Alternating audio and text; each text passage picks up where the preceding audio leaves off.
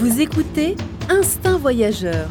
Vie nomade et voyage, indépendance, suivre sa voie. Avec Fabrice Dubesset, plusieurs fois par mois, des conseils, réflexions et interviews pour booster votre vie et oser le monde. Tout de suite, un nouvel épisode avec Fabrice. Bonjour à tous, bienvenue pour ce nouvel épisode du podcast Instinct Voyageur. Et aujourd'hui, eh bien, je suis avec Solène, qui est journaliste et blogueuse voyage. Bonjour Solène. Bonjour. Comme vous l'aurez deviné, euh, cher auditeur, on va parler de, journalisme voyage. Je sais que c'est un métier euh, qui fait rêver, je pense, beaucoup d'amoureux du voyage, puisque c'est un moyen de concilier voyage et, vie professionnelle. Et d'ailleurs, moi-même, ça m'a intéressé à un moment, un moment de ma vie. Euh, donc voilà, Solène, euh, Solène est là pour ça, pour répondre à mes questions sur, euh, sur cette activité. Alors tout d'abord, Solène, euh, ben, depuis combien de temps tu fais ça et comment tu es venue à, cette activité Alors je fais ça depuis euh, 10 ans déjà, le temps passe euh, un petit peu beaucoup trop vite. Euh, comment je suis venue à faire cette activité? Euh, ben, écoute, j'ai fait des études dans la communication et puis des stages euh, dans, des, dans des magazines. Et euh, donc en fait j'ai commencé par des piges. Une pige, puis une deuxième. Après, tu commences un petit peu à connaître des gens. Si on est content de toi, on te rappelle. Et à l'issue de ça, j'ai décroché mon premier contrat. Et comme en fait, euh, donc j'étais déjà euh, très intéressée, voire passionnée euh, par le voyage, parce que j'ai des parents qui sont gros baroudeurs, donc qui m'ont qui m'ont emmené assez tôt avec eux en voyage. Ça s'est fait, disons, assez naturellement que je m'oriente vers le journalisme de voyage. D'accord. Donc toi, oui, tu avais des parents voyageurs, ça aide. Exactement. Je pense que ça, je pense que ça aide beaucoup, oui, en effet, d'avoir déjà des habitudes avant de commencer, euh, de commencer à bosser. Tu as fait euh, une école de communication, une école de journalisme, une école de communication? Alors j'ai d'abord j'ai fait euh, en résumé hein, IUT, IUP, euh, Infocom. Euh, ensuite j'ai fait un an de spécialisation dans une fac à Barcelone, en- dans une fac de journalisme. Et ensuite je me suis spécialisée en tourisme. J'ai fait une médiation culturelle et touristique dans le sud de la France. D'accord. Et ensuite, à la sortie de tes études, tu as enchaîné la, longue litanie des stages ou? Alors les stages, je les ai fait pendant mes études et ensuite donc j'ai eu euh, j'ai eu un gros coup de un gros coup de chance, un gros coup de bol parce que j'ai décroché un premier boulot, un vrai boulot en Australie. Donc je suis partie là-bas en working holiday visa et il se trouve que c'était dans un groupe de presse. Donc du coup euh, quand je suis rentrée, c'est vrai que j'avais ça sur mon CV et je pense que ça m'a pas mal aidé d'avoir cette expérience dans ce groupe de presse qui était euh, assez important et euh, je travaillais notamment pour un magazine de bouffe et de voyage. Ah ouais, vraiment super. Non seulement tu as trouvé ton premier boulot, c'était vraiment dans le domaine, ce qui n'est pas le cas de tous les journalistes, parce qu'il y en a beaucoup qui bifurquent après, euh, parce que le marché du travail dans le journalisme est difficile. Donc non seulement tu as eu un boulot dans ton domaine, mais en plus en Australie, à l'autre bout de la Terre, quoi. C'est vraiment royal, quoi. Et alors ce boulot, tu l'as, tu l'as eu avant de faire ton PVT ou une fois sur place, tu l'as trouvé? Non, je l'ai eu avant parce qu'en fait, à la fin de mes études euh, en master, il fallait trouver un stage euh, à l'étranger et donc j'étais déjà en contact avec eux, mais euh, à cause d'une sombre histoire de papier, ça n'a pas pu se faire à l'époque. Donc je suis partie ailleurs, j'ai fait un autre stage et pendant que j'étais à ce stage-là, ils m'ont recontacté pour me dire voilà, on, est intéressé par votre candidature, on voudrait vous proposer un job de quelques mois. Donc à l'époque, le Working Holiday Visa ne permettait que de travailler trois mois. Mais euh, c'était trois mois bien remplis. Quoi. Maintenant c'est six, mais à l'époque c'était trois mois. Et donc euh, j'ai terminé mon stage, j'ai fait ma soutenance de mémoire et je me suis barrée euh, là-bas quasi du jour au lendemain. Quoi. Génial, une- j'imagine que c'était une super expérience. C'était une super expérience, même si elle est passée beaucoup trop vite à mon goût. J'avais, enfin, on m'a, on m'a proposé de, de rester éventuellement, mais du coup, j'avais une autre opportunité en France, donc euh, je suis rentrée parce que l'Australie c'est génial, mais c'est quand même super loin. Hein, c'est clair. Et donc après l'Australie, tu as enchaîné euh, des CDD Après l'Australie, donc c'est là où j'ai commencé à faire les piges. Donc ça, ça a duré, je sais plus trop combien de temps, pendant quelques mois. Et ensuite, donc j'ai eu mon premier boulot euh, qui était assistante de rédaction, un premier, euh, un premier vrai contrat à Paris? à Paris. Oui, parce que, euh, comment dire, Paris, c'est un peu la mecque hein, pour euh, le journalisme. Tu es presque un peu obligé de passer, enfin au moins de, de passer un moment à Paris dans ce, dans ce métier. Je, je pense, alors je sais pas si tu es obligé, mais je pense que c'est mieux. Euh, parce que c'est vrai que ailleurs, bon, tu vois, moi j'ai finalement j'ai pas commencé à Paris mais à Sydney. Mais c'est mieux les grandes villes, c'est sûr. T'as plus plus d'opportunités en tout cas. Commencer. Ce qui, ce qui est dommage, hein, parce que ce serait bien de pouvoir faire ça un petit peu partout, mais c'est vrai que la plupart des rédactions sont dans la ville lumière. Ouais, oui, j'imagine. Surtout quand tu es, es, pigiste, c'est quand même difficile, non de tu es quasiment obligé de, bah, de, monter à Paris, parce que les rédactions, la plupart des rédactions sont à Paris. C'est quasiment un passage obligé de toute manière. Et en ce moment, alors, tu travailles, sans forcément rentrer dans les détails, tu travailles euh, pour quel type de support? Euh, pour, euh, du, pour des magazines et sites internet, plutôt des sites internet d'ailleurs. Et j'écris des papiers pour bah, plutôt du voyage encore, hein, tourisme, loisirs, et du divertissement également. Donc ciné, télé, Paul, etc. Donc tu travailles pour un gros site internet qu'on ne peut pas citer dans le voyage qui, euh, qui édite euh, des guides. Mais bon, là, on ne peut pas citer. Mais bon, voilà, tu connais donc euh, assez bien le, sujet. Et donc, tu fais des. finalement, la question, c'est tu pars souvent en voyage, donc, dans ce cadre-là, dans le cadre de ton activité? Je pars souvent en voyage, mais en fait, pour être très honnête avec toi, donc, enfin, à la suite donc, de mes piges, j'ai intégré une rédaction. Je suis restée pendant 4 ans. Et pendant cette expérience-là, j'ai énormément voyagé, vraiment beaucoup. Et il a fallu que je fasse une pause à un moment en fait, parce que c'était euh, vraiment, euh, vraiment un, rythme soutenu en matière de voyage. Donc euh, là aujourd'hui, oui, je continue à voyager quand même relativement souvent, mais peut-être un petit peu moins qu'à cette époque en fait. C'est quoi souvent Un voyage par mois? Bah, cette époque-là, c'était, ça pouvait mettre, mettre plusieurs par mois. Après, il y avait des moments où tu ne partais pas pendant, ça pouvait arriver pendant 2-3 mois que tu bouges pas et tu pouvais t'en enchaîner 2-3 par mois. Quoi. Donc euh, c'était. Euh, presque plus souvent à l'extérieur qu'à Paris. Ben, il y avait des périodes, euh, notamment avant l'été, pour préparer, pour préparer la saison touristique, en fait, où ouais, j'enchaînais je, beaucoup. Ouais. concrètement, comment ça se passe ou comment ça se passait? Tu proposais tes sujets et ensuite la rédaction disait oui, non, et donc t'envoyais sur le terrain ou c'est la rédaction souvent qui te proposait euh, les sujets, qui t'envoyait euh, sur le terrain? C'est un peu les deux en fait. Euh, donc quand tu es dans une rédaction, tu dois être force de proposition, c'est mieux. donc tu es censé un petit peu connaître ton sujet, mais c'est également ton boss qui peut décider pour raison X ou Y de mettre l'accent sur une destination par exemple, ou s'il se passe quelque chose d'important au niveau de l'actualité, t'y envoyer. C'est les deux en fait. C'est vraiment les deux façons de travailler. D'accord. Et euh, oui, c'est en général ce que je, je connais un peu le, le milieu de pigistes parce qu'en fait j'ai des amis euh, qui sont là-dedans, notamment des photojournalistes. Donc souvent je discute avec eux. Euh, j'aime bien d'ailleurs les retrouver. c'est toujours super intéressant de discuter avec eux. Et notamment j'ai un ami qui est photojournaliste dont j'ai fait l'interview là pour un podcast qui s'appelle Laurent Asgui. Vous retrouverez dans la liste des podcasts son, interview, qui est photojournaliste. Et oui, ça lui arrive de partir euh, à l'étranger. Il me racontait comment c'était devenu difficile de financer les reportages de plus en plus avec la crise de la presse, etc. etc. Est-ce que c'est quelque chose euh, dont tu as, j'imagine, tu, as remarqué, euh, as remarqué aussi que c'est plus difficile depuis quelques années, également dans le voyage? Oui, c'est sûr que c'est pas c'est pas évident, mais avec un petit peu de débrouillardise, euh, tu peux essayer de monter tes reportages et euh, soit essayer de les entre guillemets les vendre à une, euh, à une rédaction avant, soit partir et ramener du contenu sympa et le proposer après. Donc ça, ça permet aussi de financer ton voyage. Il y a quand même une réduction des coûts. Je me rappelle là un autre épisode où, j'avais fait un voyage avec un journaliste d'El País, le journal espagnol.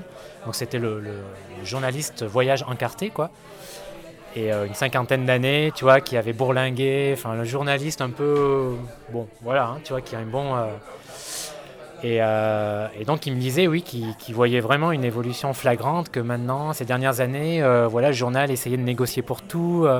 Les, ceux qui t'invitaient, enfin les partenaires qui t'invitaient dans le cadre d'un voyage, avaient également, voilà, il y avait une réduction des moyens en fait. Tu vois, les hôtels, c'était des hôtels moins classe, etc., etc.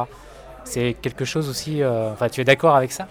Alors oui, je l'ai constaté, mais en même temps, j'ai aussi constaté que quelque part les gens ont toujours envie de voyager et que du coup, il y a toujours quand même possibilité de faire des choses en fait. Euh, bon, déjà après, tu as les, euh, les, hôtels de luxe, etc., qui, qui ont, qui, ont, les moyens, qui ont plus de moyens que les autres.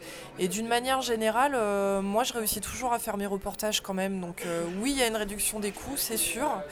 Euh, tu peux le constater également au niveau des, des, tarifs, hein, des, feuillets, des choses comme ça, enfin de la façon des montants qu'on va te payer pour ces, pour ces reportages-là. Mais quand même, d'une manière générale, il y a encore possibilité de bosser et de faire des reportages sympas. Alors fais-nous un peu rêver, c'était quoi tes plus beaux reportages, les plus belles, les plus beaux reportages que tu as fait? Tout le monde me pose la question et je suis incapable de te répondre en fait. Parce que euh, je pense que chaque destination a son charme, vraiment. Et en plus, euh, sur place, ça va dépendre euh, de ce qui t'arrive.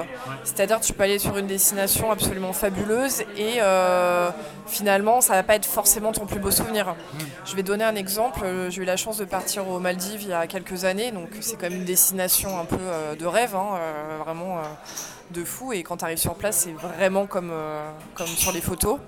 et en fait, et ben, il se trouve que la compagnie aérienne a, a décalé l'avion, le vol, au lendemain. Et en fait, euh, sur place, quand tu te déplaces, tu dois prendre des, bateaux, euh, des, vols intérieurs, etc. Tu peux pas, tu peux pas aller euh, d'un endroit à un autre comme ça par la route, en fait, parce que c'est que des petits îlots. donc, chaque déplacement est une organisation énorme. Donc, j'avais mis des semaines à organiser ça. Et là, donc, la compagnie aérienne décide de, décaler le vol au lendemain matin, ce qui, bah, pour le coup, moi, décalait tout mon reportage que j'avais mis des semaines à monter. Donc, tu vois, sur place, en fait, j'ai passé mon temps à courir dans tous les sens. Euh, à gérer l'organisation du, voyage, du reportage.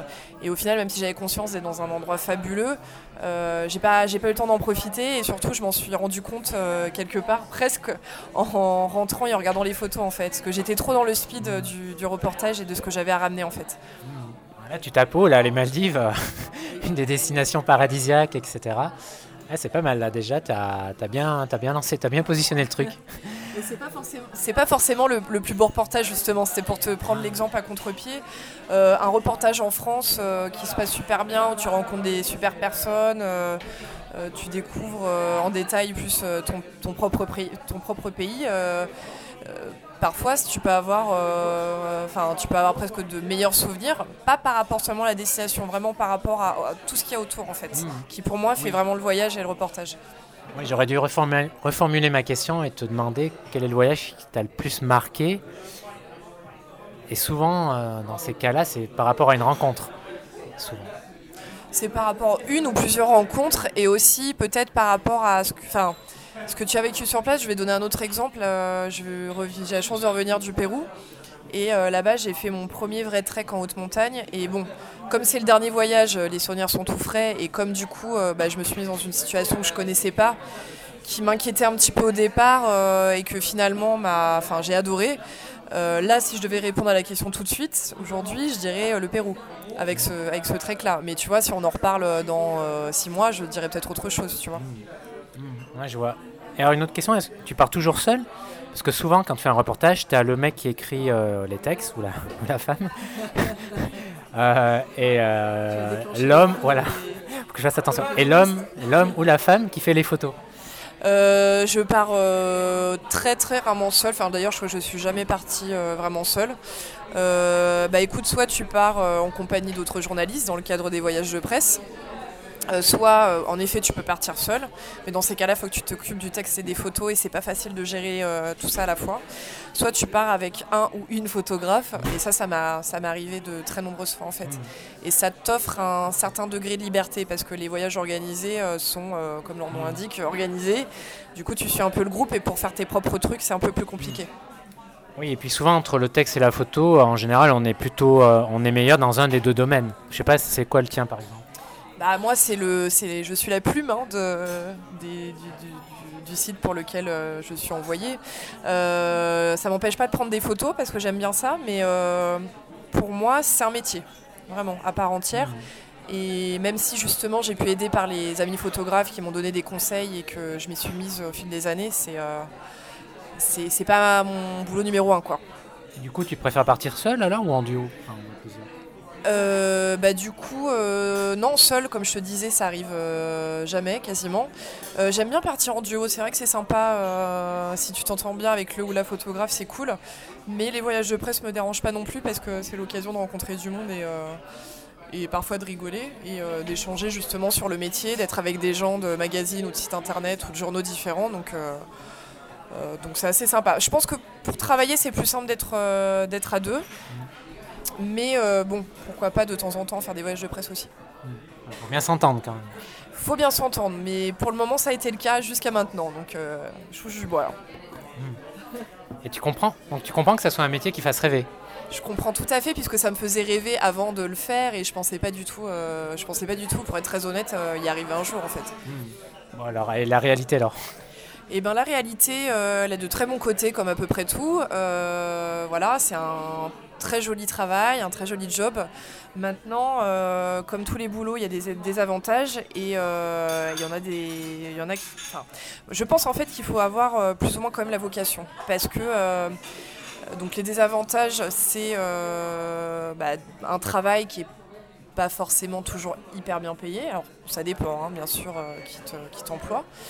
Euh, qui te demande beaucoup d'implication en fait, donc de temps. C'est-à-dire que généralement, donc, si tu vas loin, tu tu pars pas forcément pendant deux semaines, mais bon, ça peut. Hein, tu peux partir plusieurs semaines. Et si jamais tu, si pars pas beaucoup, bah, c'est très speed, donc tu reviens euh, assez épuisé. Donc euh, niveau perso, bah, c'est des sacrifices. Hein, tu loupes des, tu loupes des événements. voilà, il faut que la personne avec qui tu es le comprenne aussi. Et après, il faut aussi pouvoir. Euh, je pense que d'ailleurs, pour moi, la qualité euh, numéro un, c'est la débrouillardise parce que quand tu arrives sur place, il y a. Alors, je vais pas te dire une chance sur deux, mais de grosses chances que ça se passe pas comme prévu. Donc euh, là, j'ai parlé des malifs tout à l'heure, mais ça m'est arrivé mille fois que quelque chose qui soit organisé se passe pas comme prévu, qu'il y ait des retards, des retards, qu'il y ait des répercussions sur, sur ton organisation, etc. Donc, donc, faut pouvoir toujours rebondir et toujours être prêt à avoir un plan B ou, euh, ou débrouiller, quoi, vraiment. Être vraiment au taquet. Et euh, on va peut-être arrêter la bière parce que j'ai du mal à enchaîner les questions là. Comme vous devez entendre, on est dans un bar là, il est tard. Euh, le fil des idées, c'est un peu long là, mais bon, à venir. oui, il y a des désavantages, comme dans toute chose, comme dans toute activité. oui, la question que je voulais te poser, tu dis que oui, il faut pas faire ce métier pour gagner beaucoup d'argent, ça on, est, on, le devine. Mais bon, est-ce que tu peux nous donner une fourchette Imaginons un, pigiste qui fait, un pigiste pas forcément dans le voyage, mais qui fait que ça, crois, il peut gagner combien environ? Entre 1500, 2000 net, 2500 euh, S'il fait que ça, s'il bosse beaucoup? c'est difficile, je sais, mais c'est une question trop difficile c'est super dur, je peux te dire le, montant euh, du feuillet, le montant syndical qui tourne autour de 60 euros. Euh, un feuillet. Ah, qu'est-ce, qu'un feuillet Voilà, c'est ce que j'allais expliquer. C'est, euh, 1500, 1500 signes. Donc les signes, c'est espace, caractère, etc. donc combien tu gagnes, ça dépend vraiment si tu travailles pour plusieurs supports, c'est beaucoup mieux, c'est sûr. C'est bien aussi d'en avoir un ou deux qui soient des collaborations dans le temps.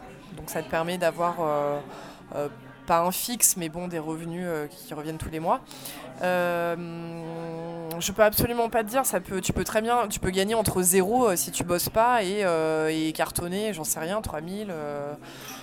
voilà, ça, fait rêver le montant que je dis, mais globalement, c'est vraiment difficile à dire hein, parce que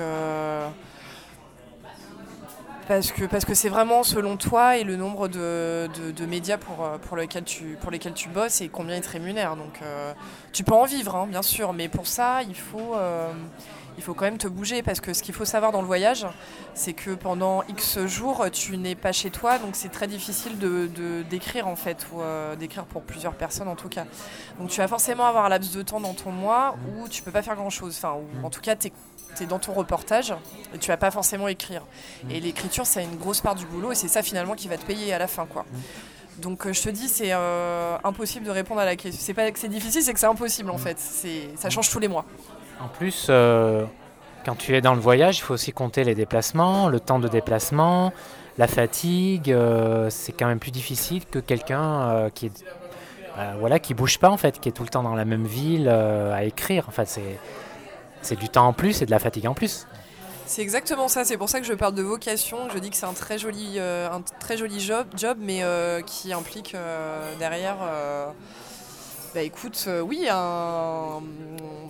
quand je dis débrouillardise, je parle aussi débrouillardise, quand, pas forcément que en reportage, mais aussi pour trouver tes, tes collaborations, gérer, de gérer toute cette partie-là parce que ça prend énormément de temps. Tu as une partie prospection aussi et surtout quand tu commences. Oui, la partie commerciale est importante parce que, enfin, c'est peut-être même peut-être le pas plus important, mais hyper important. Si tu es nul commercialement, enfin, pour te vendre, c'est un problème dans ce métier. Euh, surtout au début. Après, euh, si euh, les gens sont contents de toi, les choses arrivent progressivement. On va parler de toi pour tel, tel projet ou tel projet. Donc, c'est un travail de longue haleine de construire ça. Mais bon, au bout d'un moment, ça, peut finir par arriver, sachant que c'est jamais acquis quand tu es pigiste. C'est-à-dire que quand tu as un contrat, bon, tu as ton contrat. Mais quand tu es pigiste un jour on t'aime bien et puis le lendemain on peut décider, j'en sais rien, pour exemple X ou Y, euh, de plus faire appel à tes services parce que euh, baisse, tu, en parlais tout à l'heure, euh, baisse de, budget par exemple. Pas forcément, c'est pas forcément de ta faute, mais baisse de budget. Donc, donc ouais, c'est un gros boulot. Alors dis-moi Solène, la semaine d'un journaliste voyage, ça ressemble à quoi quand t'es pas en reportage, quand t'es pas à l'étranger? Ça ressemble à se lever tôt, gérer le matin, c'est pas mal de, travail administratif, on va dire. Donc, euh, gérer euh, euh, les paiements, les relances, les mails, les propositions de sujets, tout ça, en fait. Je, réserve une grosse partie à ça. donc, la prospection aussi, éventuellement. Euh, et puis euh, généralement, alors c'est pareil, hein, ça se ressemble jamais parce que dans, les dans la journée il y a souvent des événements. Ça va être une conférence de presse, un déjeuner ou euh, c'est pas tous les jours mais il y en a régulièrement.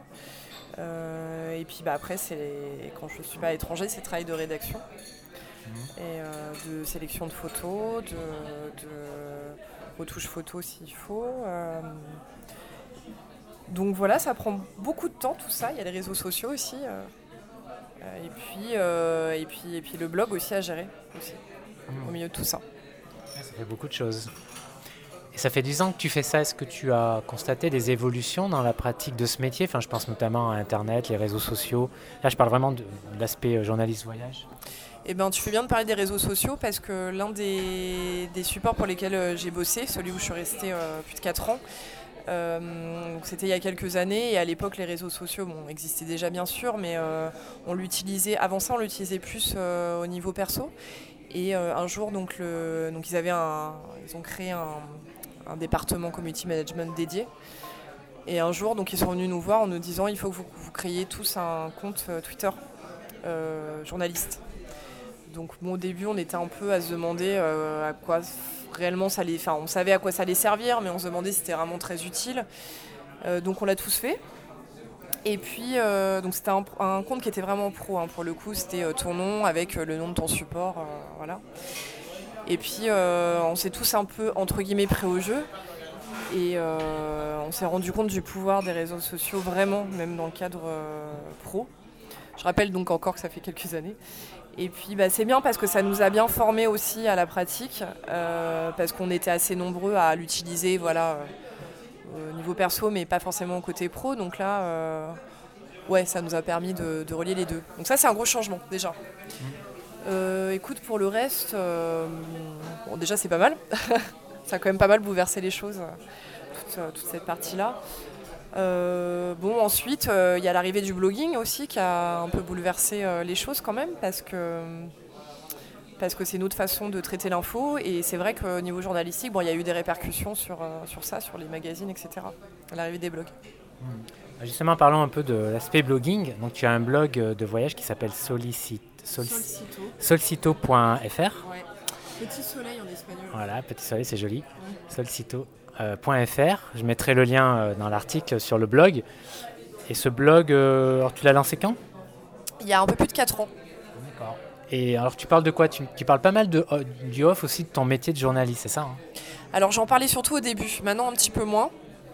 J'ai un peu moins envie d'en parler. Bon, ça n'empêche pas que je pourrais en refaire. notamment si on me pose des questions. C'est intéressant comme aspect.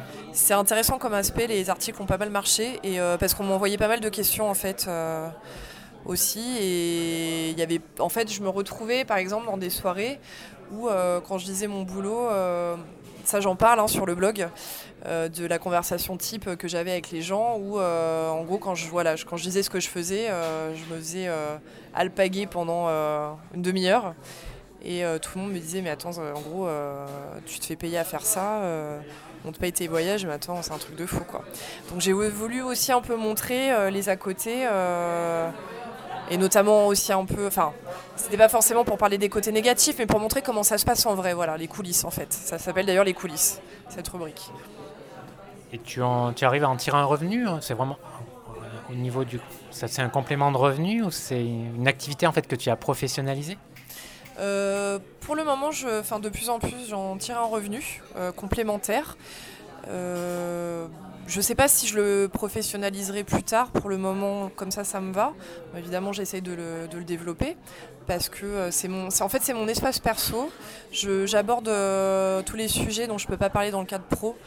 Parce que quand tu pars, on va te demander. Alors, tu peux faire des propositions, mais sinon, on va te demander un sujet précis. Il y a plein de choses vachement intéressantes dans le cadre du voyage que finalement, euh, je vais garder pour moi. Et c'est vrai que, donc, outre les coulisses du, métier de journaliste, j'avais aussi envie de parler des, un peu de, ouais, de mes voyages, des choses qui me marquaient, etc. Moi, en fait. Euh, donc, euh, donc voilà, je, oui, ça me permet un petit peu de, de, gagner quelque chose avec, donc ça c'est, ça, c'est plutôt sympa. Euh, mais pour le moment, j'en tire pas mon revenu principal et, et j'aime bien le fait qu'il soit mon, mon espace à moi, en fait. Ouais, c'est le propre d'un blog. Et Ouais, mais il y a beaucoup de blogs qui se professionnalisent et qui, euh, et qui, peut, qui se ah, professionnalisent tellement qu'ils deviennent des magazines en fait, hein, des magazines en ligne et, euh, et où tu as pu, euh, tu n'as plus que le, la vision perso de, de, la personne qui le fait en fait, tu vois. Du coup, tu es à cheval sur deux, sur deux activités un peu. Et justement, c'est une question que, que je voulais te poser, c'est moi qui, qui est dans le blogging voyage euh, depuis six ans d'ailleurs, j'ai souvent rencontré des journalistes, j'ai souvent fait des voyages avec des journalistes et j'ai souvent eu écho de tensions euh, entre journalistes et blogueurs, de critiques hein, de part et d'autre. Je, ne pense pas qu'il. Oui, en général, c'est assez c'est de part et d'autre. Toi, quel est ton justement quel est ton regard sur ça, sur ces deux activités, sur sur cet antagonisme, si vraiment il y a un antagonisme, toi qui est justement qui fait un peu les, qui fait les deux finalement. Je pense que si le blogging est arrivé, enfin si euh, ça marche aussi bien, c'est qu'il y a une raison et euh, je compare souvent ça au taxi et au Uber. Euh, et donc les taxis ont hurlé et, continuent encore à hurler aujourd'hui de la présence des, des VTC. Mais je pense que s'ils sont là, c'est qu'il y a une raison, c'est qu'il y a une demande du public. Et pour ce qui concerne le blogging, il y a, aussi une demande des lecteurs qui ont envie peut-être d'avoir quelque chose euh, de moins, euh, on va dire un avis plus perso euh, sur les voyages, sur les destinations, quelque chose de peut-être de moins froid, parce que j'ai entendu des, fois dire que les magazines, ont voilà, papier glacé. ouais, certains, certains considèrent ça. je crois que certains ont plus trop confiance dans la presse. Donc moi je trouve ça dommage parce que je peux te dire qu'en tout cas les, les, le, site pour lesquels j'ai travaillé, on était vraiment euh, invités à dire la vérité. Enfin, on, était, on devait dire la vérité et de toute façon, enfin, je veux dire, on nous a jamais dit de, de dire que tel hôtel était bien s'il l'était pas. Donc, euh, donc je pense qu'il y a sur la, la plupart des, des, sites et magazines. Euh, sont, sont, honnêtes, mais peut-être qu'il manque ce côté conseil d'amis, tu vois, personnel. Et d'où le succès des blogs, je pense. Donc je pense finalement que, donc, comme je disais tout à l'heure, le blog a un peu bouleversé la presse, mais que finalement c'est peut-être pas une mauvaise chose parce que ça permet à la presse de se remettre peut-être un petit peu euh, euh, en cause, enfin en cause c'est pas le mot, mais euh, de, de, se renouveler, voilà. Euh, et, je pense aujourd'hui qu'il y a la place pour les deux. Si les deux euh, font les choses intelligemment, euh, je pense que c'est pas la même façon de travailler. Moi, je le vois bien. Je travaille pas de la même manière pour, mon blog ou pour, pour, mes, pour les supports pour lesquels je travaille. Et je pense que c'est dommage cette guéguerre en fait parce que les uns et les autres se connaissent pas.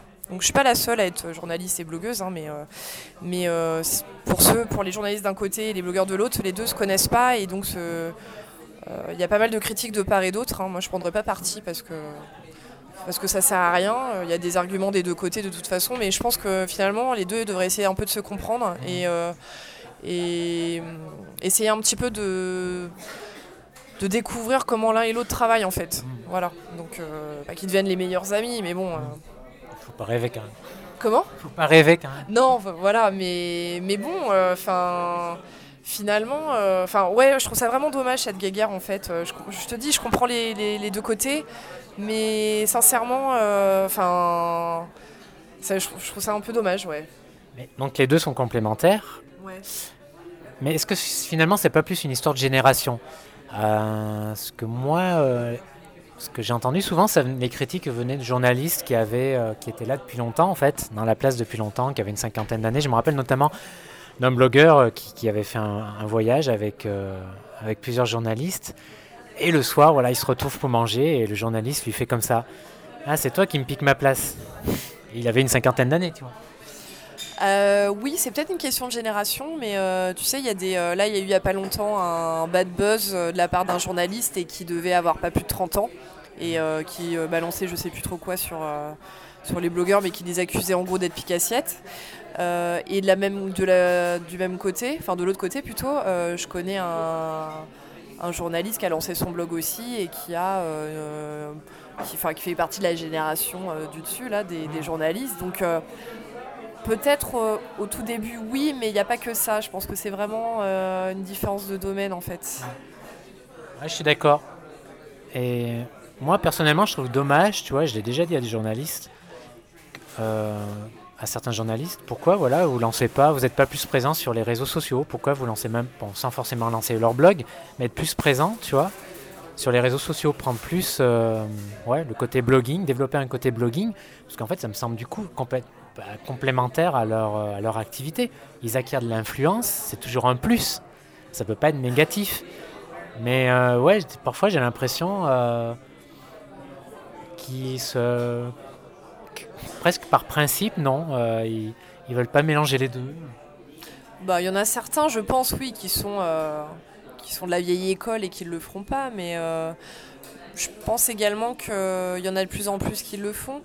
Euh, moi, j'ai choisi de le faire, par exemple, et du coup, euh, enfin voilà euh, je pense que c'est ouais du coup moi j'ai en, en, ayant fait les deux je me rends vraiment compte que c'est complémentaire et après il y a aussi pas mal de journalistes qui se sont mis aux réseaux sociaux et qui se, sont rendus compte du pouvoir que ça a etc mais avec les années je pense que ça va se faire de plus en plus.